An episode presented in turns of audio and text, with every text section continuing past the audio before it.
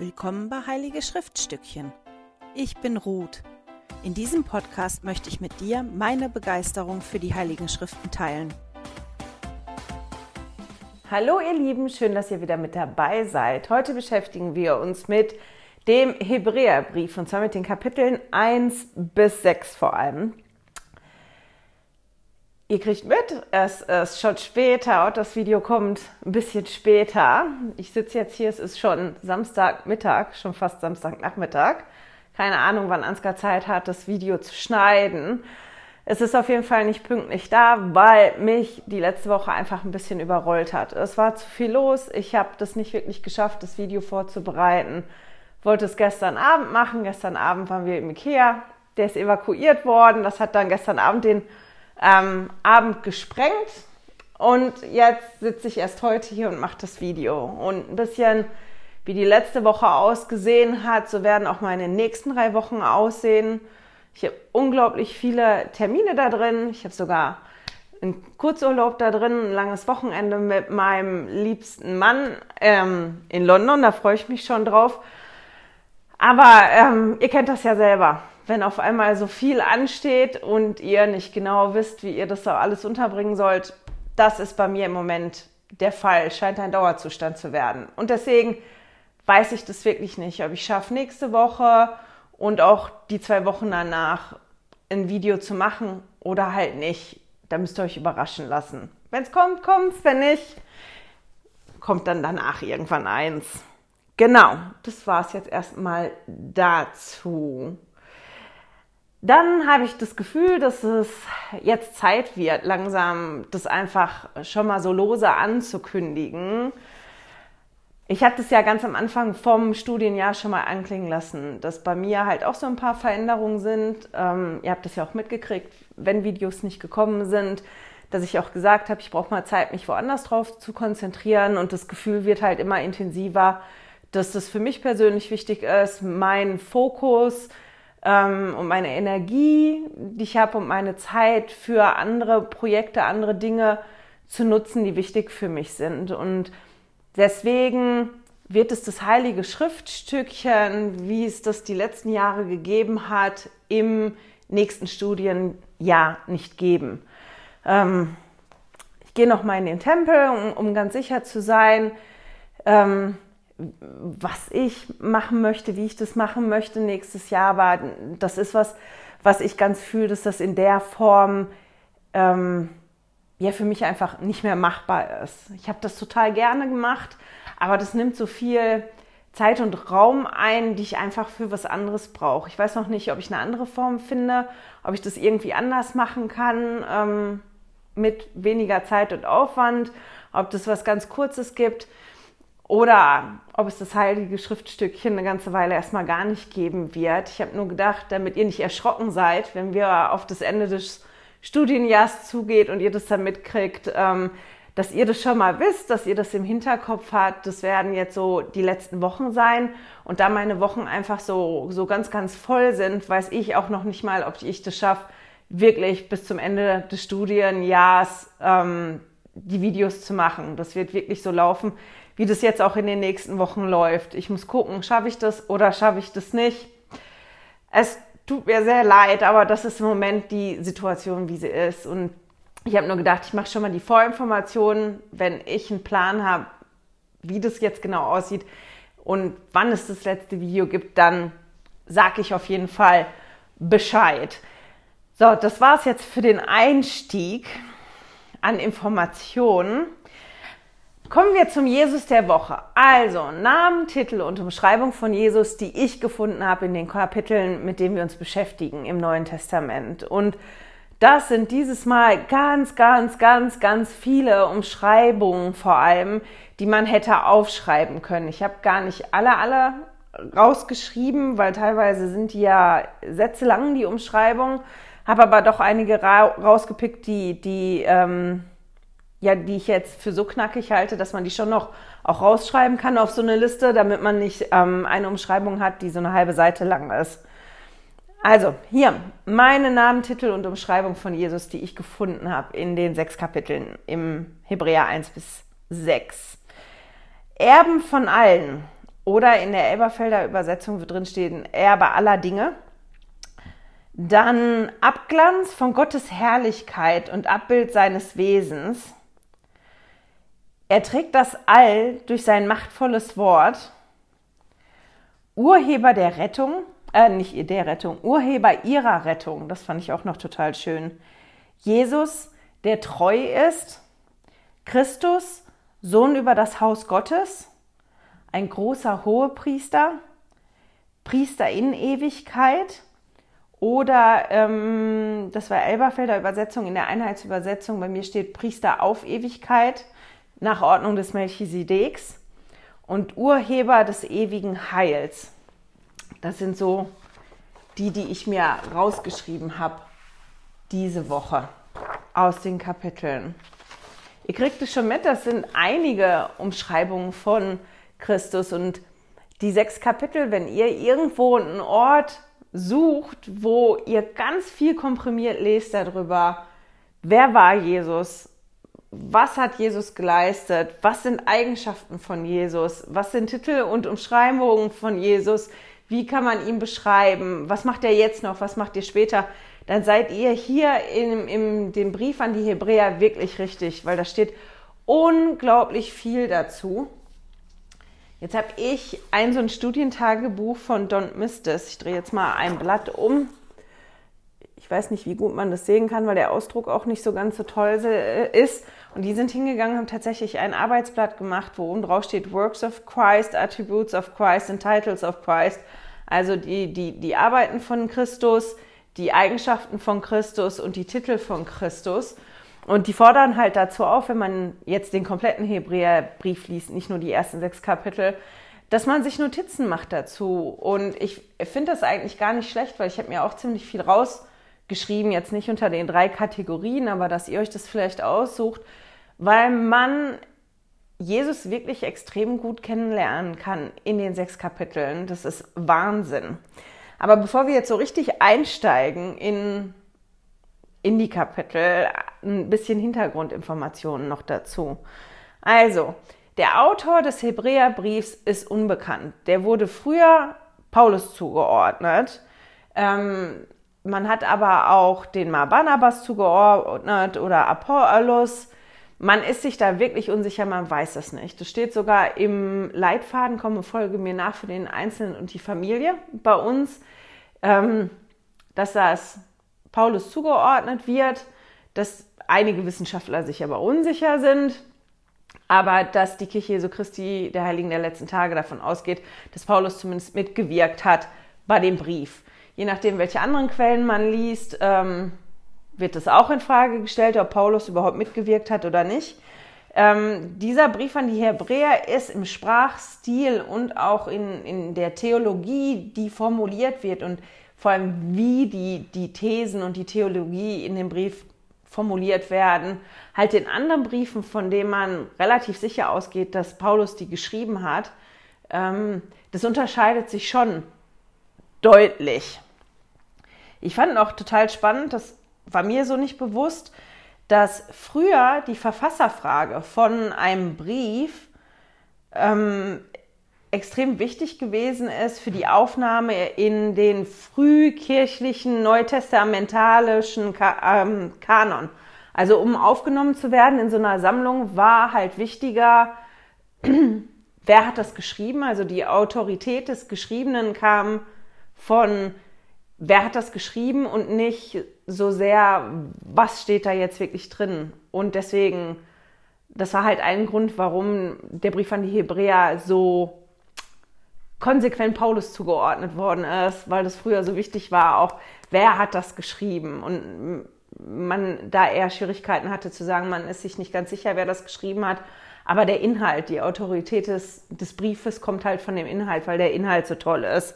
Das war ähm, früher schwierig in der frühkirchlichen Zeit.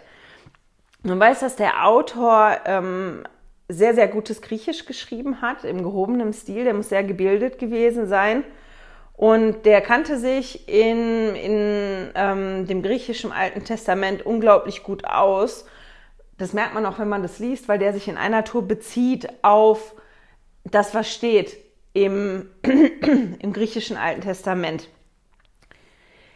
Bei den Empfängern ist man sich auch nicht ganz sicher. Früher hat man auf jeden Fall immer gesagt, dass, dass man denkt, dass die Empfänger Judenchristen gewesen sind. Da ist man sich aber auch nicht mehr ganz so sicher, weil die Argumente teilweise auch auf die Heidenchristen passen.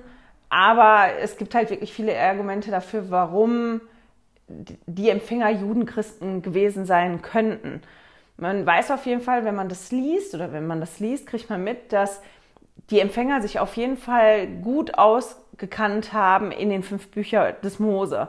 Also der Verfasser des Hebräerbriefs, der geht wirklich davon aus, dass die sich auskennen, dass die wissen, was in den fünf Büchern Mose steht, weil der sich in einer Tour bezieht darauf. Der bezieht sich auf, auf die Schöpfung, der bezieht sich auf Mose, aus dem, auf den Auszug aus Ägypten, der bezieht sich auf die Wanderschaft durch die Wüste, der bezieht sich auf, dass die nach Babylon ähm, in Gefangenschaft geführt wurden, glaube ich, dann später noch, jetzt nicht in den ersten Kapiteln. Aber der geht wirklich davon aus, der Autor, dass seine Leserschaft des Briefes sich auskennt damit. Und deswegen stellt er immer einen Bezug ähm, dar. Jetzt muss ich mal immer gucken.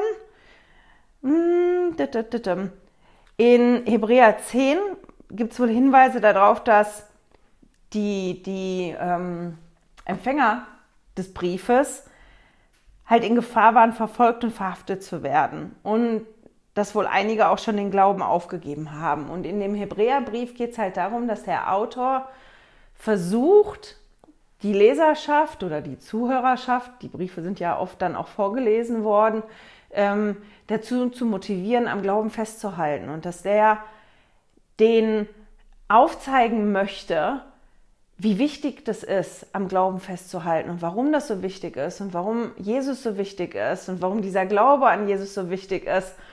Und auch wenn der Brief ja nicht wirklich für uns geschrieben worden ist, finde ich, ist es ein ganz, ganz toller Brief, den man auch relativ einfach streckenweise auf sich beziehen kann, weil wir ja auch oft in Situationen sind, die ganz schwierig sind, wo es schwierig ist, am Glauben festzuhalten wir hier, wo wir leben, also im, im westlichen Europa, müssen keine Angst haben, dass wir für unseren Glauben verfolgt werden und verhaftet werden. Hier nicht.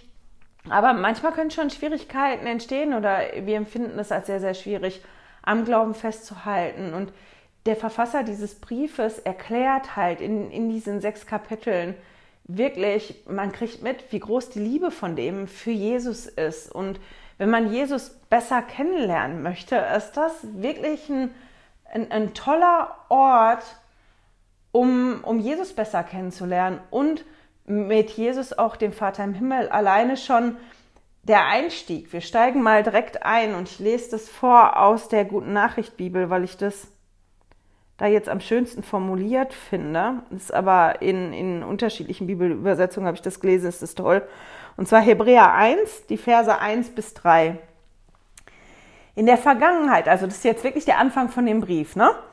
In der Vergangenheit hat Gott in vielfältig, vielfältigster Weise durch die Propheten zu unseren Vorfahren gesprochen. Aber jetzt, am Ende der Zeit, hat er zu uns gesprochen durch den Sohn. Ihn hat Gott dazu bestimmt, dass ihm am Ende alles als sein Erbbesitz gehören soll.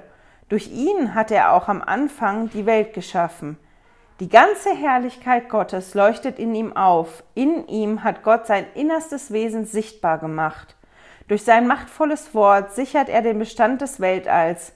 Nachdem er sein Leben zum Opfer gebracht hat, um uns von unseren Sünden zu reinigen, hat er sich im Himmel an die rechte Seite der göttlichen Majestät gesetzt. Und dann geht's weiter, aber ich finde, das ist schon ein ganz schön bombastischer Einstieg, oder nicht? In dieses, dass er Jesus schon vorstellt. Wer ist Jesus überhaupt? Was hat er gemacht? Ähm, was hat er getan? Was tut er jetzt gerade? Was wird er noch tun? Und es geht halt in den ganzen Kapiteln ähm, auch so weiter. Und allein in den ersten drei ähm, Versen lesen wir, und das finde ich total schön, dass wir halt nicht nur Jesus kennenlernen, sondern durch Jesus wirklich auch Gott kennenlernen, weil wir ja lesen, dass Jesus das Abbild von Gottes Wesen ist. Also ich kann mal unterschiedliche aus unterschiedlichen Bibeln ähm, das vorlesen, ich, einfach damit ihr das ein bisschen mitkriegt von der Formulierung her. Ja, ich hoffe, dass meine Aufnahmen jetzt hier weitergegangen sind. Mein Telefon hat geklingelt nebenbei. Also, in der Einheitsübersetzung steht, er, Jesus ist das Abbild von Gottes Wesen. In der Elberfelder Übersetzung steht, er ist das Abdruck von Gottes Wesen. Und das, was ich jetzt gerade vorgelesen habe, war aus der Guten Nachricht Bibel. In ihm hat Gott sein innerstes Wesen sichtbar gemacht. Also, das ist ja im Prinzip wie ähm, im im Video vom Bibelprojekt haben die das Bild benutzt, dass die gesagt haben, das ist wie der Wachs zu einem Siegelring. Also wenn wir halt Jesus kennenlernen, lernen wir auch Gott kennen, weil durch das Wesen von Christus ähm, lernen wir auch das Wesen von Gott kennen, weil Christus nämlich das Abbild oder der Abdruck von ähm, Gottes Wesen ist. Und wir lernen durch ihn oder sehen durch ihn halt auch, dass, ähm, also Jesus ist halt der Abglanz von Gottes Herrlichkeit. So steht das in der Einheitsübersetzung. In der Elberfelder Bibel steht Ausstrahlung seiner Herrlichkeit. Oder Jesus, ähm, dass Jesus die ganze Herrlichkeit, äh, die ganze Herrlichkeit Gottes leuchtet in ihm oder geht von ihm aus. Das ist das, was in der Guten Nachricht Bibel steht. Und ich finde es halt sehr beeindruckend. Vielleicht ist mir das auch so aufgefallen und das habe ich ja auch schon ein paar Mal erzählt, weil ich, bevor der Theodor auf Mission gegangen ist, mit dem Theodor öfter die Diskussion hatte, dass er mal gesagt hat, ja, aber wie ist denn Gott und wie kann ich denn Gott alleine kennenlernen? Und die muss man ja auch irgendwie auseinandernehmen. Und in der Schrift, wann ist denn jetzt wirklich genau Jesus gemeint und wann ist jetzt genau ähm, Gott gemeint? Und ich fand das interessant, dass das halt da nochmal drin steht und auch so ganz deutlich drin steht, wenn wir Christus wirklich kennenlernen, und Christus sehen, dann, dann lernen wir auch Gott kennen, weil Christus wie, ich weiß gar nicht, ob das Bild wirklich so passend ist, aber im Prinzip, dass das mir jetzt so in den Kopf kommt, wie, wie so ein Spiegel ist, halt wirklich der Abdruck, der Abglanz von, von Gott. Wenn man den einen kennenlernt, lernt man auch den anderen kennen. Und das finde ich total toll und das machen wir jetzt ein bisschen in den nächsten Minuten. Jesus ein bisschen besser kennenlernen und dadurch auch Gott ein bisschen besser kennenlernen. Und um seiner Leserschaft das zu vermitteln, ist der Autor hingegangen vom Hebräerbrief und vergleicht Jesus. Der benutzt verschiedene bekannte Parameter als Bezugsgröße. Also bestimmte ähm, Personen oder bestimmte Ereignisse ähm, bestimmte Ge also Gegenstände, weiß ich jetzt nicht, ob man das so sagen kann, aber der bestimmt, nimmt bestimmte Dinge, von denen er wusste, dass seine Zuhörer das kennen, dass das bekannt ist und dass sie wissen, wie groß und wie wichtig das ist und vergleicht dann Jesus damit, um halt die Größe von Jesus zu verdeutlichen. Für uns ist das manchmal nicht ganz so deutlich, weil diese, diese Dinge, diese Parameter, die er benutzt, für uns keine bekannten Parameter sind. Wenn man so einen Brief für uns schreiben würde heute und, und ähm, Dinge dann nehmen würde, um die Größe von Jesus zu beschreiben, würde man wahrscheinlich andere Dinge nehmen, die, wo es uns dann leichter fallen würde, ähm, das sofort zu erkennen, wie groß Jesus wirklich ist. Der Autor, der ist unter anderem hingegangen und hat äh, Jesus verglichen mit den Engeln und mit der Tora, mit Mose und dem verheißenen Land und auch den Auszug, den, den Zug durch die Wüste. Das hat er genommen als Bild. Der hat ähm, Jesus verglichen mit den Priestern, mit dem hohen Priester auch. Und später, das hat jetzt noch nicht stattgefunden in den Kapiteln, aber das kommt im Kapitel 7 eigentlich schon, mit Melchisedek wird es auch verglichen. Melchisedek hatte eine ganz, ganz wichtige Rolle. Und auch mit dem vergleicht der Autor Jesus. Und dann vergleicht er Jesus auch mit den Opfern und mit Gottes Bund. Das sind so die Dinge, die der nimmt. Und der ist davon ausgegangen, weil er davon ausgegangen ist, dass seine Leserschaft die fünf Bücher Mose kennt und die ganzen Geschichten, die da dran stehen, dass der dass die das halt auch erkennen, wenn der diese Bilder benutzt, diese Parameter benutzt, um das zu beschreiben, um, um die Größe zu zeigen, dass die das wirklich zuordnen können.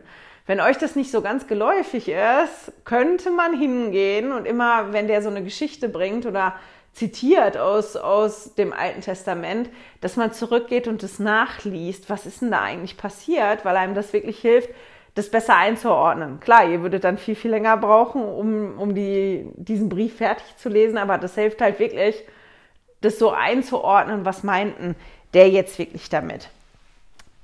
Das ist auf jeden Fall nicht unspannend. Jetzt muss ich mal einmal gucken, wie ich das mache. Da habe ich mein anderes Notizbuch von vor vier Jahren. Das, was ich vor vier Jahren mal gemacht habe, was ich auch interessant finde, wenn ihr halt wirklich ein bisschen mehr über Jesus lernen wollt und wollt, dass das so ein bisschen hängen bleibt. Mein Papa hat immer gesagt, wer schreibt, der bleibt.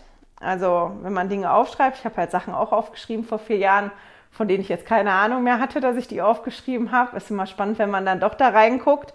Ich bin vor vier Jahren wirklich hingegangen und habe mir eine Liste gemacht mit den Dingen, die ich gefunden habe in den Kapiteln, von den Sachen, die Jesus wirklich getan hat und ähm, auch wie Jesus ist. Und die Liste ist halt wirklich nicht kurz. Man lernt da so viel. Das ist auch eine Variante, wie ihr an den Hebräerbrief drangehen könnt. Ich habe für heute gedacht, dass ich mich auf zwei Punkte konzentriere, die, die, mir, die mir diesmal beim Lesen so entgegengesprungen sind, die einen bestimmten Aspekt von Jesus beleuchten, der mir halt so dann entgegengesprungen ist. Und dafür würde ich gerne, ach, ich muss mal eben Platz machen hier, ich bin zu chaotisch. Dafür gehen wir einmal rüber zu Hebräer 6. Und zwar die Verse 13 bis 20 sind einige Verse, aber ich finde die eigentlich ganz gut.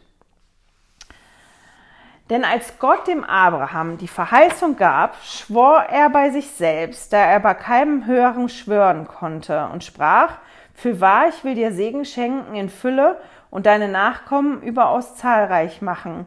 So erlangte Abraham durch seine Ausdauer die Verheißung. Menschen nämlich schwören bei dem Hören. Der Eid dient ihnen zur Bekräftigung und schließlich jedem weiteren Ein und schließt jeden weiteren Einwand aus. Deshalb hat Gott, weil er den Erben der Verheißung ausdrücklich zeigen wollte, dass sein Entschluss unabänderlich ist, sich mit einem Eid verbürgt. So sollten wir durch zwei unwiderrufliche Taten, bei denen Gott unmöglich täuschen konnte, einen kräftigen Ansporn haben. Wir die wir in unsere Zuflucht dazu genommen haben, die dargebotene Hoffnung zu ergreifen. In ihr haben wir einen sicheren und festen Anker der Seele, der hinreicht in das Innere hinter den Vorhang. Dorthin ist Jesus für uns als Vorläufer hineingegangen. Er, der nach der Ordnung Melchisedeks Hohepriester geworden ist, auf ewig. Das ist schon ganz schön viel Information in den paar Versen. Aber im Prinzip möchte der Verfasser hier zeigen, dass die Dinge, die Gott verspricht, wirklich fest dastehen. Und weil Gott uns kennt und uns Menschen das manchmal nicht reicht, wenn jemand zu uns sagt, doch, ich mache das, ich verspreche dir das, ähm, das dann früher gängiger gewesen ist, einen Schwur zu leisten. Heute unterschreibt man Verträge, um, um ganz sicher zu sein, dass der andere das wirklich macht und verhandelt die Bedingungen aus. Und ja, Gott hat halt mit uns einen Bund geschlossen oder der möchte mit uns einen Bund schließen. Und er hat mit Abraham einen Bund geschlossen und der erzählt halt hier davon, wie, wie Gott halt den, den Bund geschlossen hat, um den Erben halt die Sicherheit zu geben, dass die Dinge, die Gott sagt, dass er die machen wird, dass der die dann auch wirklich tun wird.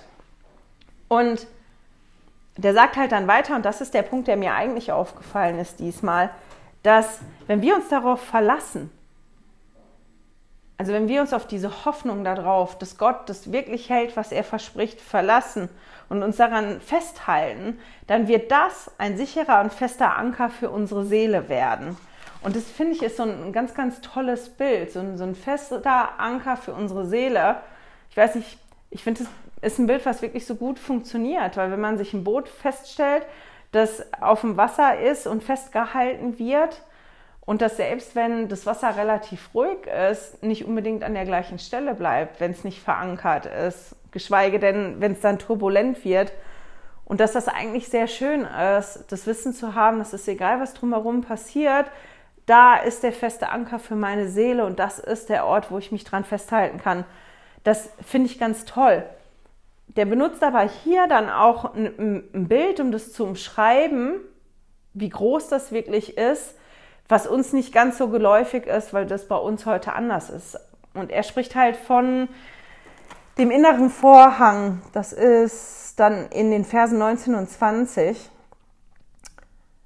dass er halt sagt, dass diese Hoffnung, dieser Anker halt hineinreicht in das Innere, hinter den Vorhang. Und dass Jesus für uns schon als Vorläufer dorthin gegangen ist. Ich weiß nicht, ob, ob ihr euch erinnert aus dem Alten Testament oder von dem, was ihr auch in der Sonntagsschule gelernt habt, was dieser Vorhang ist. Und dieser Vorhang war ein Vorhang, der im, in der Stiftshütte, also in dem transportablen Tempel, den die gehabt haben, als die durch die Wüste gezogen sind, die Israeliten, und dann nachher auch im Tempelgebäude in Jerusalem, hat ein Vorhang das Heilige und das Allerheiligste getrennt.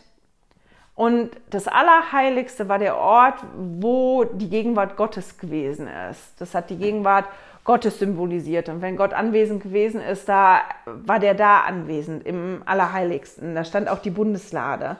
Und nur einmal im Jahr zu Yom Kippur, dem Versöhnungstag, durfte der hohe Priester hinter den Vorhang in das Allerheiligste treten, um da stellvertretend für das ganze Volk und für sich selber Vergebung der Sünden zu erlangen. Ihr könnt es nachschlagen, wie das läuft.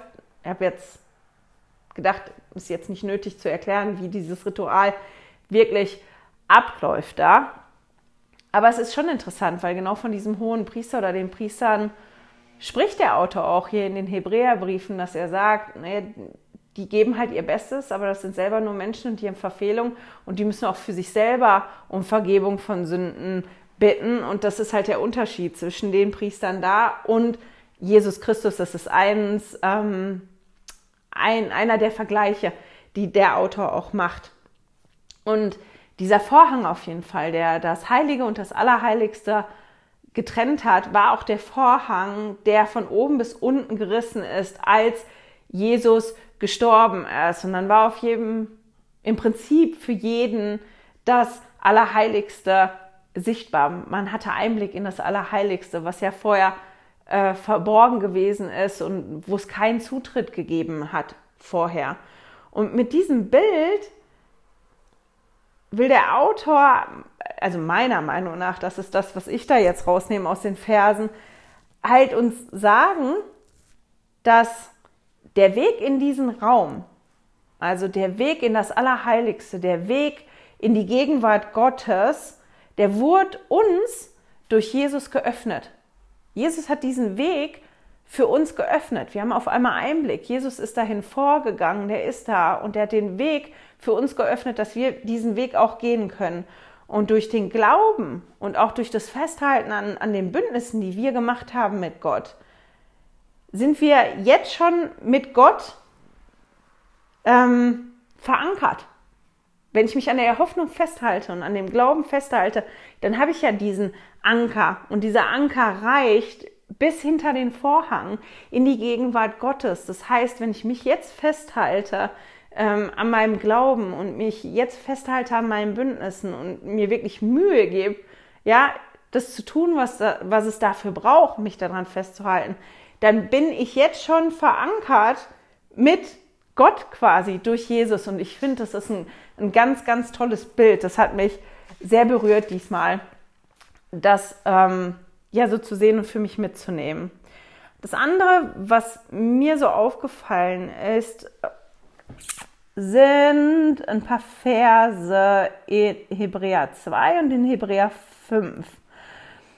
Und zwar auch die Thematik, das ist sowas, was mir vorher nicht so bewusst gewesen ist. Jetzt muss ich mal gucken. Ja, wir fangen mal an mit Hebräer 2. Hebräer 2, Vers 10. Achso, ich lese die ganze Zeit heute aus der Einheitsübersetzung von 2017 aus meiner Studienbibel. Einfach nur, falls ihr euch wundert. Ich glaube, ich vergessen zu sagen gerade. Also Hebräer 2, Vers 10. Denn es war angemessen, dass Gott für den und durch den das All ist und der vielen Söhne zur Herrlichkeit führen wollte, den Urheber ihres Heils durch Leiden vollendete. Ist euch die Formulierung schon mal irgendwo aufgefallen? Durch Leiden vollendet werden? Irgendwie musste ich, ich weiß nicht warum, an Käseherstellung denken. Der Frederik macht im Moment eine Ausbildung zum Mediamatiker und das, so was Bestimmtes, wo der angestellt ist, der wechselt halt die Unternehmen im Laufe seiner Ausbildung und er ist dieses Jahr bei einem Käseaffineur. Das heißt, er ist bei einer Firma, die den Käse nicht herstellt, die den Käse aber einlagert und den Käse verfeinert. Also der liegt da und reift zu Ende und wird quasi vollendet. Und wir unterhalten uns relativ viel davon, drüber, wenn Frederik halt was Neues lernt, wie man Käse herstellt und wie Käse ähm, vollendet wird, wie der zu Ende reift. Und ich fand das total interessant hier, weil mir diese Formulierung vorher noch nie so aufgefallen ist, dass halt Christus durch Leid vollendet wurde. Und das ist ja eigentlich was, wenn man sich das für sich selber vorstellt, was man nicht haben will, oder? Dass man dann nachher vollendet wird, dadurch, dass man leidet. Und das ist auch was, was uns vielleicht oft nicht ganz so bewusst ist, dass Jesus auch der geworden ist durch das, was er erlitten hat. Ähm, hm, hm, hm, jetzt müssen wir mal gucken gehen wir mal einmal, ich muss mal schnell gucken, ob ich mir die richtigen Verse aufgeschrieben habe. Hebräer 5, die Verse 8 und 9. Obwohl er der Sohn war, hat er durch das, was er gelitten hat, den Gehorsam gelernt. Zur Vollendung gelangt ist er für alle, die ihm gehorchen, der Urheber des ewigen Heils geworden. Auch der lesen wir, dass er durch, durch dieses Leid, was er erfahren hat, was er erlitten hat, auch noch Dinge gelernt hat, unter anderem dem Gehorsam.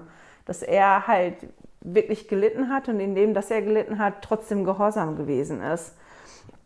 Finde ich auch ganz spannend. Und dann noch Hebräer 2, Vers 18. Da ist das. Denn da er gelitten hat und selbst in Versuchung geführt wurde, kann er denen helfen, die in Versuchung geführt wurden. Und dadurch, dass der gelitten hat und dadurch, dass der Versuchung erlitten hat und das erlebt hat, kann der uns halt verstehen. Das ist ja das, worüber ich auch schon öfter gesprochen habe, wenn es wirklich um das Sühnopfer gegangen ist. Aber ich habe ein Zitat ähm, gefunden in dem Zusammenhang, was C.S. Lewis gemacht hat. C.S. Lewis ist ein Autor, der ich weiß gar nicht, wann der geboren wurde, aber der hat irgendwie 1930, 1940 gelebt. Er ist ähm, ein guter Freund von Tolkien gewesen. C.S. Lewis hat unter anderem die Chroniken von Narnia geschrieben. Und der ist zum Christentum, glaube ich, konvertiert dann auch. Und der hat Radioansprachen gegeben und da gibt es ein Buch von. Das heißt, Pardon, ich bin Christ. Und da hat er was geschrieben, was ich total toll finde und was so ein ganz spannender Gedankengang ist, den ich vorher so in der Form noch nicht gehabt habe. Und das würde ich euch gerne mal vorlesen. Im Moment ist die alberne Vorstellung im Umlauf, gute Menschen wüssten nicht, was Versuchung bedeutet. Das ist eine offenkundige Lüge.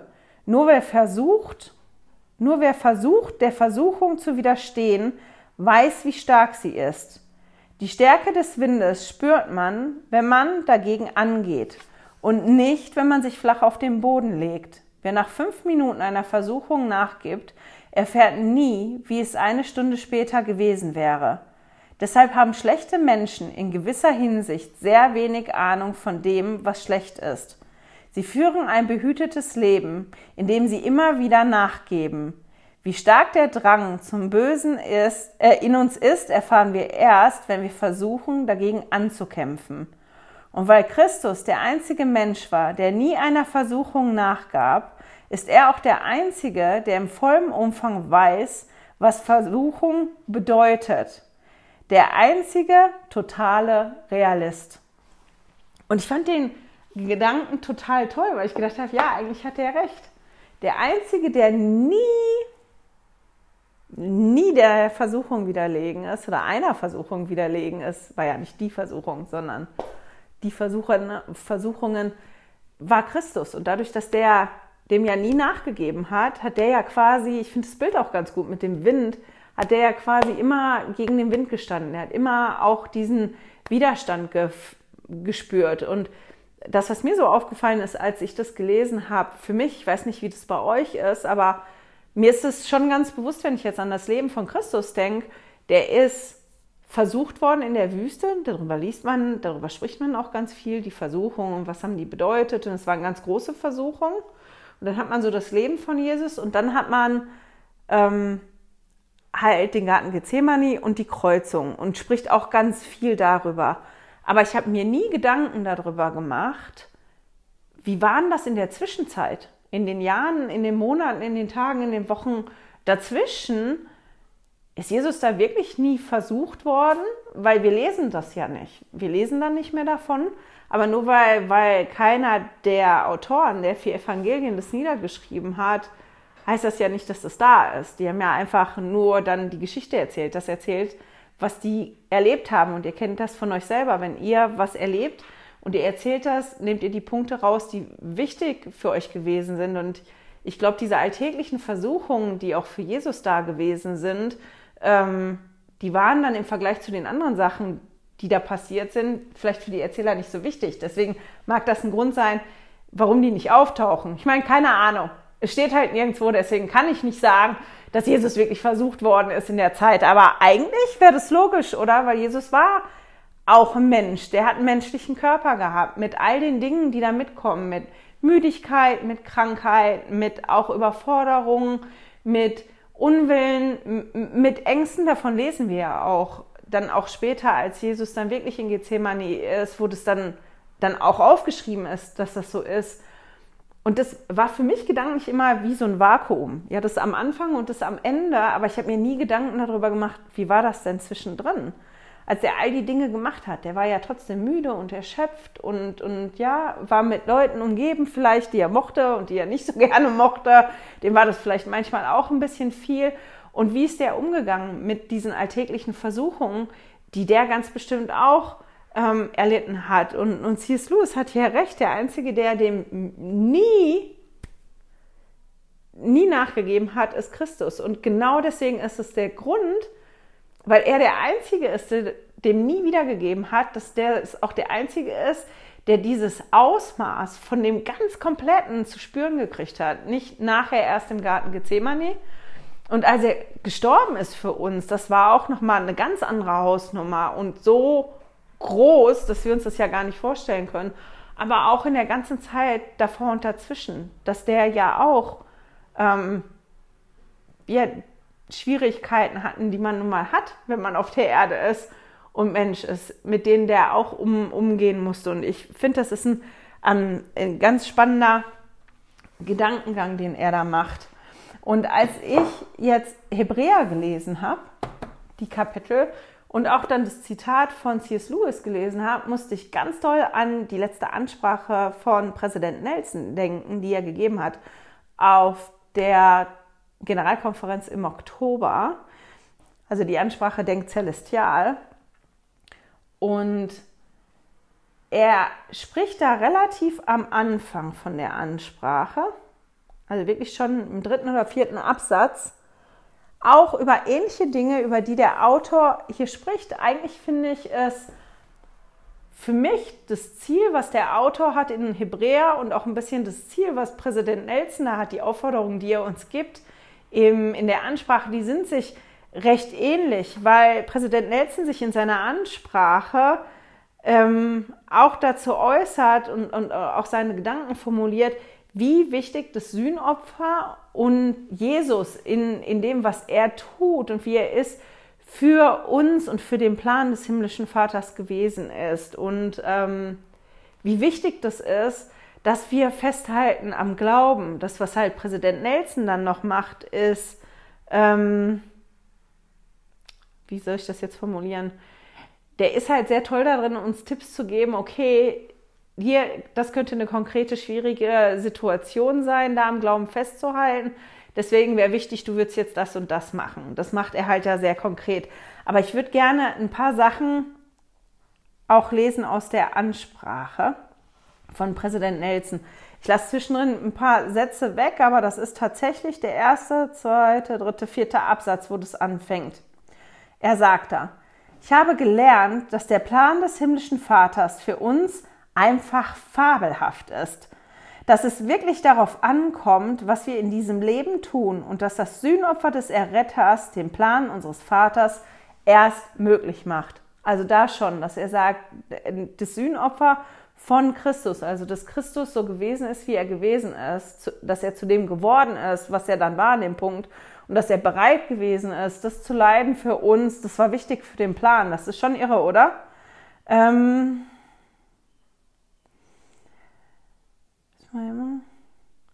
er schreibt halt dann davon, dass, oder er hat davon gesprochen, dass die Verletzung, die er jetzt hat und die Schmerzen, die er hat, ihn hat noch dankbarer werden lassen für das, was Jesus Christus ähm, für uns gemacht hat.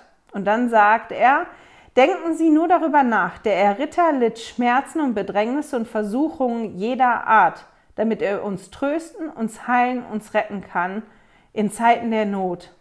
Jesus Christus beschrieb seine Erlebnisse im Garten Gethsemane und auf Golgatha mit den Worten, dieses Leiden ließ mich selbst, Gott, den größten von allen, der Schmerz wegen zittern und aus jeder Pore bluten. Und er sagt dann, dass er über, na, ich lese einfach vor zu Ende. Meine Verletzung hat mich veranlasst, immer wieder über die Größe des heiligen Israels nachzudenken. Im Laufe meiner Genesung hat der Herr seine göttliche Macht auf friedvolle und unverkennbare Weise kundgetan. Dank des unbegrenzten Sühnopfers Jesus, Jesu Christi ist der Plan unseres himmlischen Vaters ein perfekter Plan. Die Einsicht in diesen fabelhaften Plan Gottes löst das Rätsel unseres Daseins auf und nimmt uns und nimmt unserer Zukunft die Ungewissheit.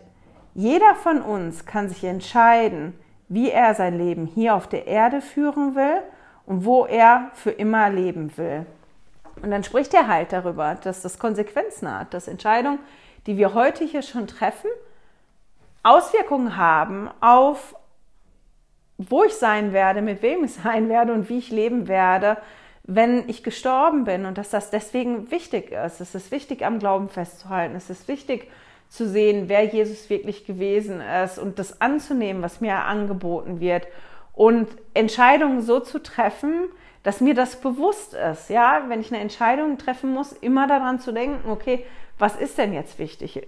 Gucke ich jetzt nur für mich, für heute, jetzt hier in diesem Kleinen oder gucke ich und denke ich größer und wenn ich die Entscheidung treffe, was habe ich im, im Hinterkopf und woran halte ich mich fest, wenn ich diese Entscheidung treffe, nicht unsicher bin.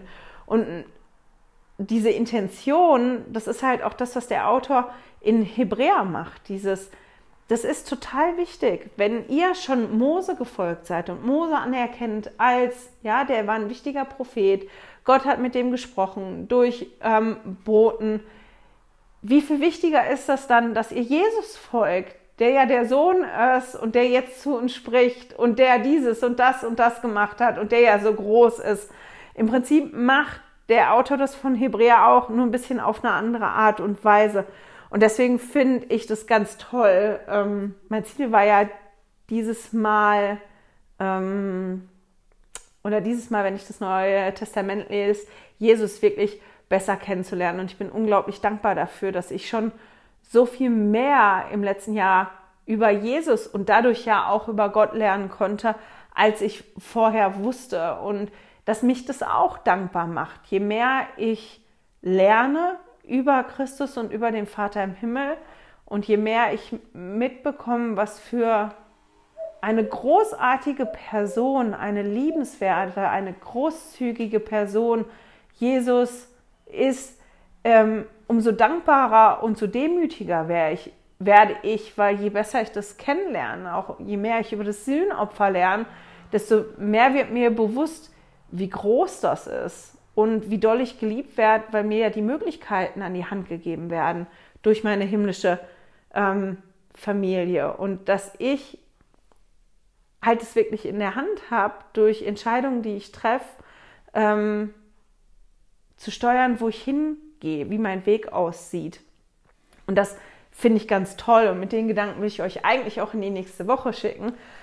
Und dann ist mir noch was untergekommen. Ich höre im Moment mal wieder Harry Potter, die Harry Potter ähm, Hörbücher. Ich weiß nicht, ob alle unter euch Harry Potter kennen. Harry Potter, ganz bestimmt dem Namen nach, aber ich weiß nicht, ob alle die Geschichten wirklich kennen. Das ist ein Junge, der bei Nicht-Zauberern lebt, erfährt, dass der Zauberer ist auf eine Zaubererschule kommt und dessen Eltern umgebracht worden sind von einem bösen Zauberer. Und auf dieser Zauberschule werden die unterteilt in vier Häuser.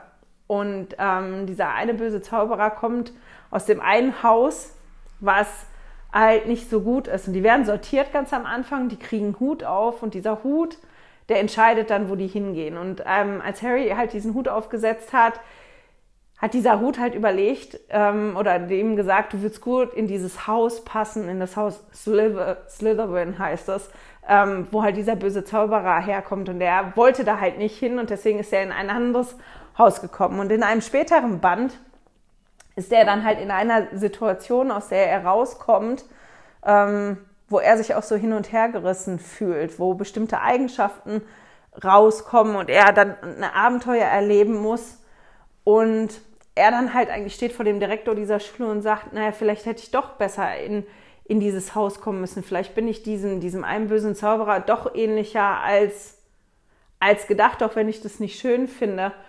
Und der Direktor Dumbledore heißt er, der sagt dann was ganz Tolles zu Harry Potter. Und mit dem Gedanken möchte ich euch eigentlich in die nächste Woche schicken, weil ich finde, das ist eine ganz gute Zusammenfassung von Hebräer 1 bis 6 und auch von der Ansprache von Präsident Nelson. Viel mehr als unsere Fähigkeiten sind es unsere Entscheidungen, die zeigen, wer wir wirklich sind. Genau. Und mit diesen Gedanken schicke ich euch in die nächste Woche. Ich hoffe, wir hören und sehen uns dann wieder. Wie gesagt, ich weiß nicht, ist es nächste Woche, übernächste Woche, über, übernächste Woche. Ich muss ein bisschen gucken, wie es bei mir läuft. Ich wünsche euch auf jeden Fall eine wunderschöne Zeit und hoffe, wir sehen uns dann. Tschüss! Hey, danke fürs Zuhören. Dieser Podcast ist die Audiospur von meinem YouTube-Video. Wenn du mich also nicht nur hören, sondern auch sehen möchtest, findest du mich auf YouTube unter Heilige Schriftstückchen. Melde dich auf www.heiligeschriftstückchen.ch für meinen Newsletter an und erhalte Zitate und Links passend zu jeder Episode. Außerdem findest du mich auf Facebook und Instagram, auch unter Heilige Schriftstückchen. Auf Instagram allerdings mit UE statt mit Ü.